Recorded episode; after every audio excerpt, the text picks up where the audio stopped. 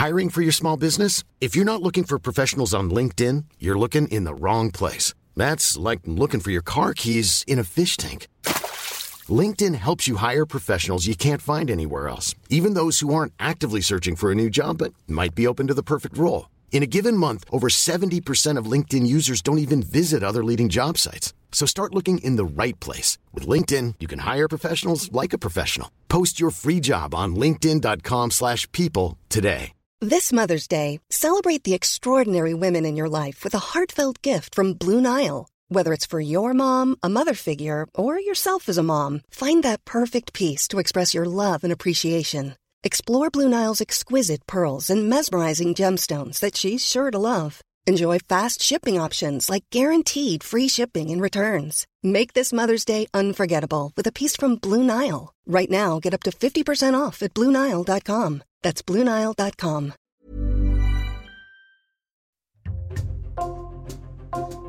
Bonjour, c'est Jules Lavie pour Code Source, le podcast d'actualité du Parisien.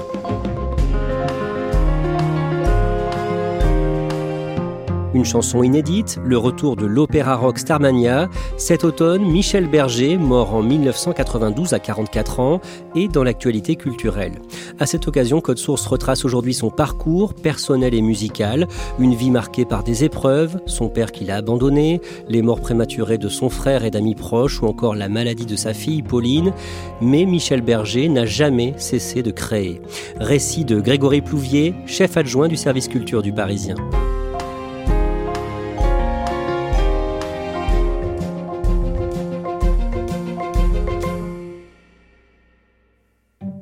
Grégory Plouvier, le 31 juillet dans Le Parisien, vous avez signé un long article sur le dernier été de Michel Berger, l'été 1992. Cet été-là, vous, vous aviez 11 ans. Qu'est-ce qu'il représente pour vous, Michel Berger? C'est la musique qu'on entendait euh, dans la voiture qui partait en vacances. C'est la musique que j'écoutais aussi dans ma chambre avec les tout premiers CD. Je me souviens que l'un des tout premiers CD que je me suis acheté, c'était le best-of de Michel Berger. C'est quand même un mélodiste unique. Et c'est aussi un parolier qui était un peu euh, méconnu, un peu mésestimé, mais euh, dont la simplicité touche directement en plein cœur. 30 ans après sa mort, Michel Berger a une double actualité cet automne, un titre inédit qui est sorti le vendredi 7 octobre, et puis le retour à venir de la comédie musicale qu'il avait créée avec Luc Plamondon, Starmania. C'est la quatrième version de cet opéra rock. À la tête de ce projet-là, il y a un homme dans l'ombre qui s'appelle Raphaël Amburger, qui euh, tire un peu les, les, ficelles artistiques de ce retour de Starmania. Raphaël, c'est ni plus ni moins que le fils de Michel Berger et de France Gall le dimanche 2 août 1992. Michel Berger est avec sa femme, France Gall. Ils sont dans leur villa de Ramatuel, dans le Var, et ils reçoivent un journaliste du Parisien pour une interview. Ils sont dans cette villa sur les hauteurs de, de Ramatuel. Un grand domaine, 7000 m2, une piscine, un cours de tennis. Eh bien, en fait, ils parlent de leur album qui vient de sortir et de la prochaine tournée qui les attend, avec notamment une date qui est prévue euh, dans la salle de concert de la Cigale à Paris euh, à l'automne. Alors on va revenir sur cette interview à la fin de ce podcast, mais Grégory Plouvier, vous allez d'abord nous résumer la vie de Michel Berger. Son nom de naissance c'est Michel Amburger. Il naît le 28 novembre 1947 à Neuilly-sur-Seine, près de Paris, et il grandit à Paris justement dans un milieu aisé. Son père, Jean, est un grand professeur de médecine à qui on doit la première greffe de rein en France. Sa mère, euh, Annette Haas, elle est une grande pianiste, concertiste, qui euh, deviendra plus tard euh, la patronne du Conservatoire européen de musique de Paris. Et dans le salon, il y a deux pianos. Ils prennent une place phénoménale dans le salon. La musique est vraiment au cœur de la vie des Hamburgers. Michel joue ses premières gammes sur ses pianos. Il découvre son amour pour Mozart, mais aussi pour les Beatles et pour Ray Charles. Un jour, en 1957, quand le petit Michel a 10 ans, son père quitte la maison, il abandonne la famille. Ce jour-là, effectivement, euh, Jean, grand professeur de médecine, est victime d'une infection pulmonaire très grave. Il doit être emmené à l'hôpital. Il est opéré d'urgence à l'hôpital. Et le lendemain matin, quand il se réveille, il ne reconnaît plus sa femme et ses enfants. Une amnésie partielle qui paraît totalement incroyable, pour ne pas dire douteuse. Et en sortant de l'hôpital, il quitte le domicile conjugal.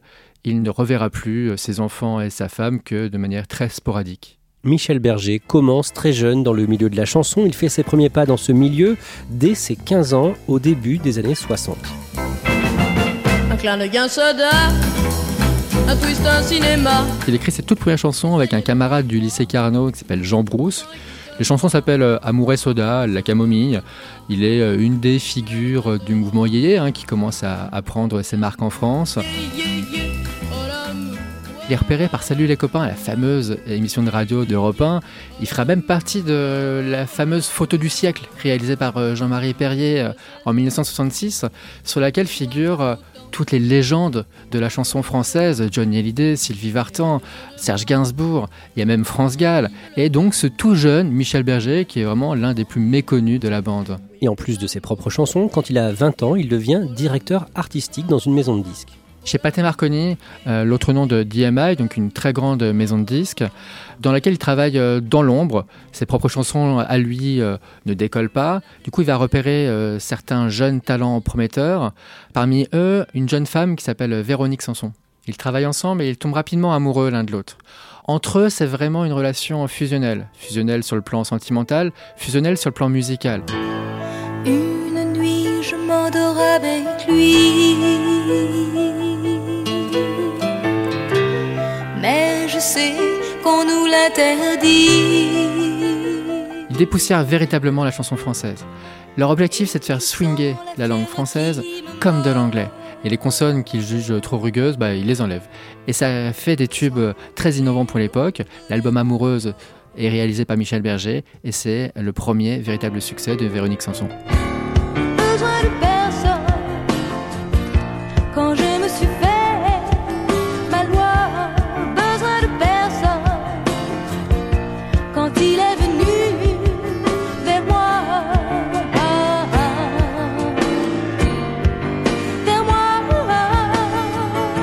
Mais un jour, en octobre 1972, il est avec Véronique Sanson quand elle enregistre un autre album et elle lui dit qu'elle part acheter des cigarettes. Au lieu d'aller au bureau de tabac du coin, elle est partie carrément à l'autre bout de la planète. Elle a traversé l'Atlantique pour retrouver Stephen Stills, qui est un musicien à l'époque l'équivalent de Mick Jagger américain, dont elle est tombée amoureuse il y a quelques mois. Pendant trois jours, il la cherchera dans les commissariats, dans les hôpitaux de la région, jusqu'à ce qu'ils reçoivent un coup de fil de l'autre côté de l'Atlantique. Véronique Sanson est dans un palace avec son nouvel amoureux Stephen Stills. Elle a refait sa vie et en fait elle ne revient jamais. Lui qui en plus a été abandonné par son père lorsqu'il était enfant, là c'est un nouvel abandon pour lui qui est très difficile à vivre. Il est dévasté, totalement déprimé.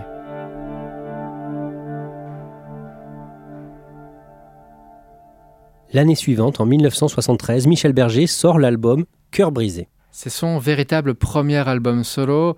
Il a été surnommé Cœur brisé par rapport à la pochette où on voit effectivement un cœur sanguinolent. Il y a des tubes comme Pour me comprendre, Donne-moi du courage, Attends-moi. Et si tu m'oublies, c'est que le grand amour, c'est pour une autre fois.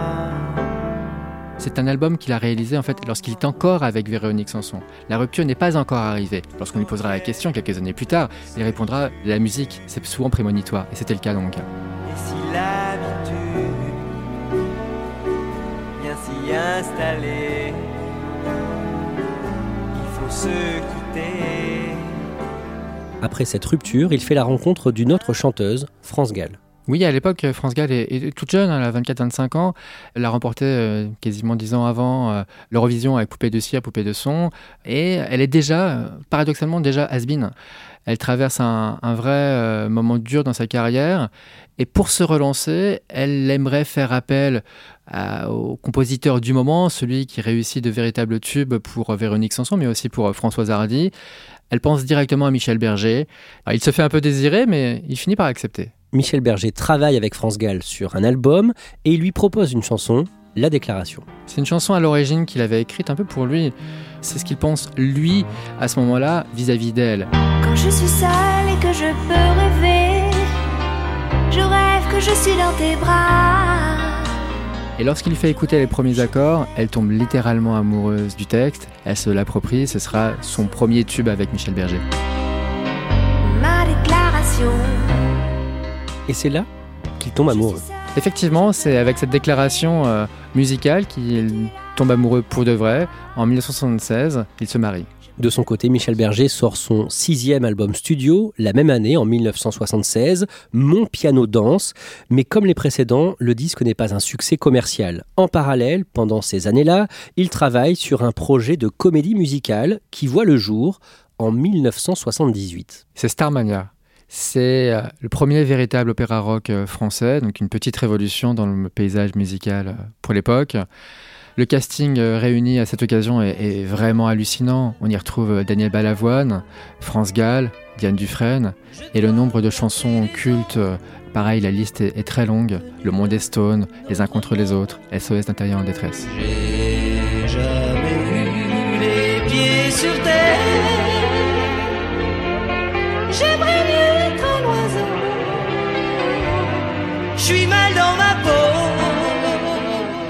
Au niveau personnel, France Gall est enceinte de Michel Berger et le 14 novembre 1978, elle donne naissance à une fille.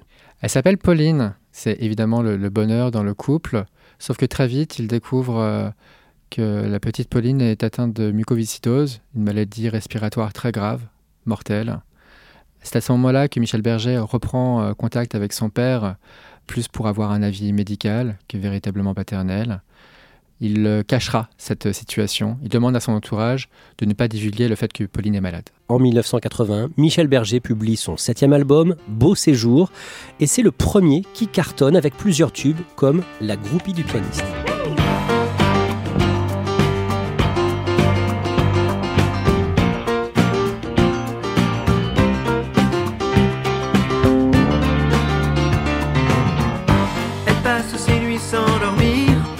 Gâcher son bel avenir, la copie du pianiste.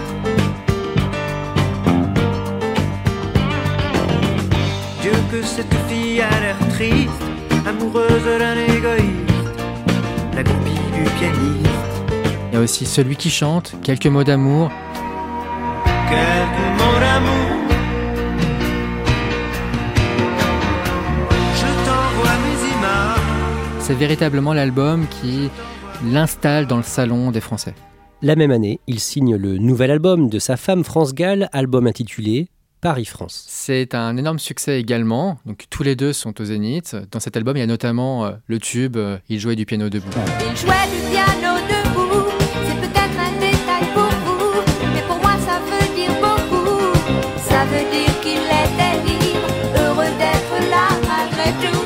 France Gall et Michel Berger ont un deuxième enfant, leur fils Raphaël, qui voit le jour le 2 avril 1981.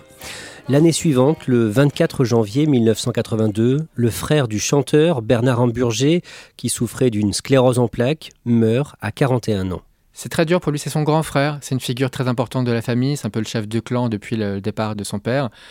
Une figure aussi inspirante, il est euh, architecte, ils sont très proches l'un de l'autre, c'est un véritable drame pour lui. Grégory Plouvier, environ trois mois plus tard, en avril 1982, Michel Berger remonte sur scène à l'Olympia. C'est un succès qu'on peut qualifier de phénoménal.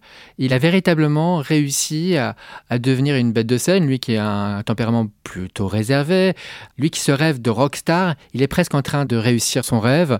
C'est une réalité pour vous, c'est à travers la scène que vous arrivez à, à maintenant communiquer?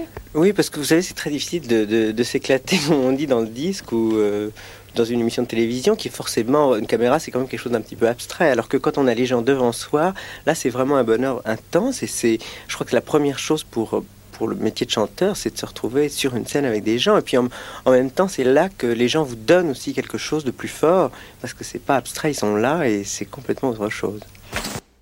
C'est aussi euh, l'époque durant laquelle il a ses entrées à l'Élysée et il lui arrive fréquemment d'aller discuter avec François Mitterrand. Grégory Plouvier, en 1984, Michel Berger travaille avec le patron, Johnny Hallyday. Le taulier, oui, qui à ce moment-là dans sa carrière est à un creux. Et pour se relancer, c'est son 34e album, pareil, il fait appel à une valeur sûre, à Michel Berger, qui lui euh, confère en fait un autre personnage plus fragile. Dedans, il y a le chanteur abandonné notamment, et ce tube. Quelque chose en nous de Tennessee.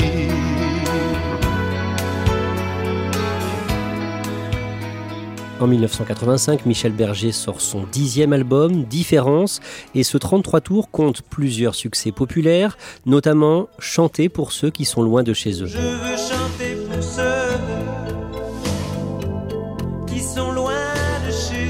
Ça éclaire aussi le côté euh, artiste engagé de Michel Berger, qui à cette époque-là participe à des concerts euh, pour l'Éthiopie et qui à ce moment-là, avec son ami Daniel Balavoine, lance une association. Ils vont lancer euh, des projets concrets, comme par exemple construire des puits en Afrique, ou bien permettre aux, agriculteurs d'irriguer leurs champs. En 1986, le 14 janvier, Michel Berger perd l'un de ses amis les plus proches, dont vous venez de parler, Daniel Balavoine. Madame, monsieur, bonsoir. Pour eux, ce devait être la fête, l'aventure mécanique dans le désert, mais ce fut en définitive le bout de la piste. Thierry Sabine, Daniel Balavoine, la journaliste Nathalie Audan, un pilote et un technicien radio sont morts la nuit dernière au Mali. Leur hélicoptère a percuté une dune, il s'est désintégré. Ce jour-là, Michel Berger est à la radio, il anime une émission et il apprend la nouvelle de la mort de son meilleur ami, de celui qu'il considérait comme une espèce de frère musical. L'annonce de cette nouvelle le dévaste. Il en fait une chanson qu'il euh, donne à France Gall, c'est évidemment. Évidemment,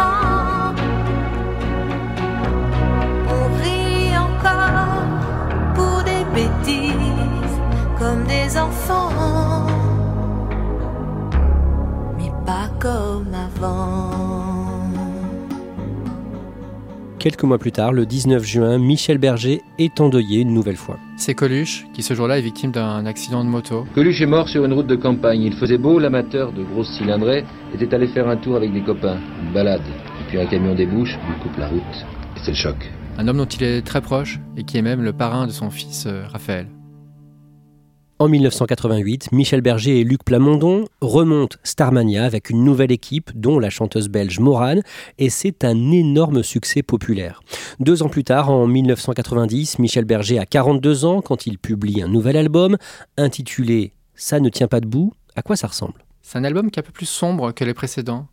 Il y a quelques pépites. Euh, Moi, j'aime beaucoup la chanson À quoi il sert, par exemple, mais la véritable euh, chanson qui marquera l'album, c'est euh, Le Paradis Blanc. Je m'en irai dormir dans le paradis blanc Où les nuits sont si longues qu'on en oublie le temps Tout seul avec le vent Comme dans mes rêves d'enfant On peut croire à une chanson testament, vu le titre, Paradis, Paradis Blanc.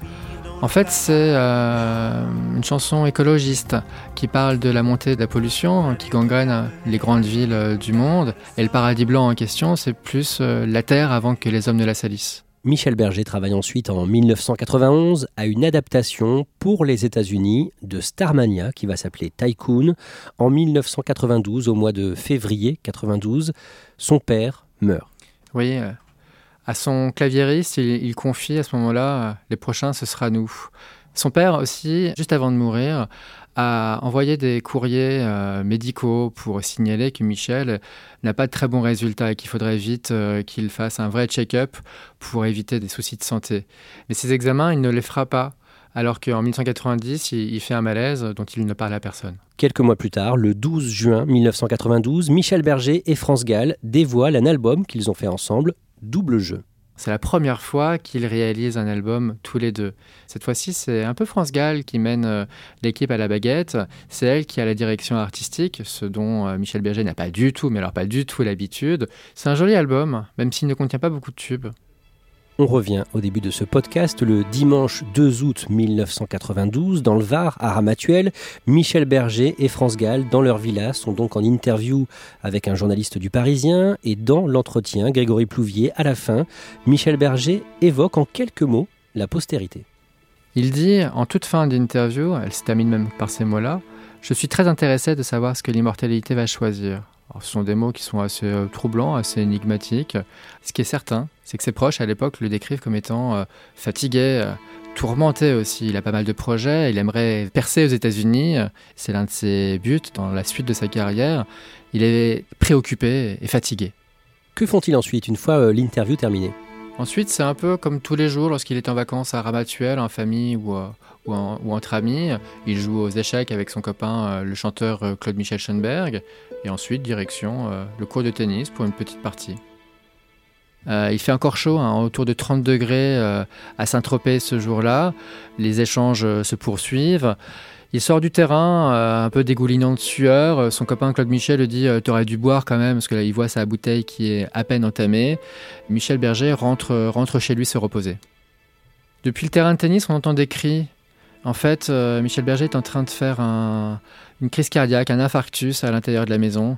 La suite, c'est euh, des médecins qui arrivent, c'est des pompiers, un branle-bas de combat qui est mis en place pour euh, le réanimer. Et cette phrase qui tombe, abrupte, on n'a rien pu faire, c'est fini. Michel Berger avait 44 ans. Grégory Plouvier, sa fille Pauline, dont on parlait, est morte 5 ans plus tard, en 1997. Elle avait 19 ans. France Gall, elle, est morte en janvier 2018, à l'âge de 70 ans. On le disait au début de cet épisode de Code Source, en plus du grand retour de Starmania, porté par Raphaël Amburger, Michel Berger a une autre actualité, la sortie d'un inédit, le vendredi 7 octobre. Décrivez-nous ce morceau. Ça s'appelle Vivre. Une chanson enregistrée aux États-Unis en 1980, c'était euh, dans le cadre de l'album Beau Rivage. Mais comme les vinyles à l'époque devaient contenir un certain nombre de chansons et pas plus, bah, il a fallu faire des choix. Il y a quelque chose de troublant à écouter cette chanson aujourd'hui. Il parle d'écologie là aussi. Il dit à un moment euh, quelque chose comme Les fleurs et les animaux sont tous un peu de ma famille. Qu'est-ce qu'il y a de plus moderne aujourd'hui que cette phrase-là?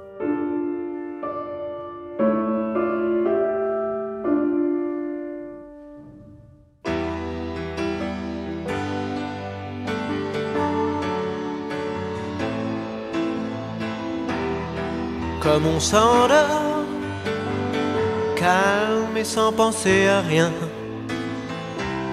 en fermant les yeux très fort. Vivre, il fait beau, je sors, je trouverai le bon chemin, et je me sens mieux dehors.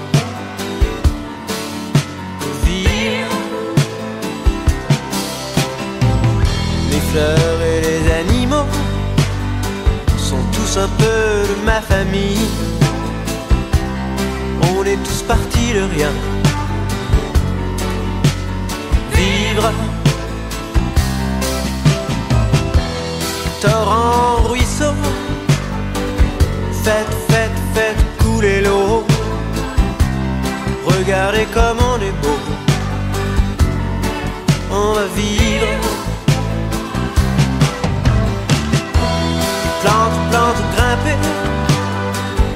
Sève rentre dans nos corps.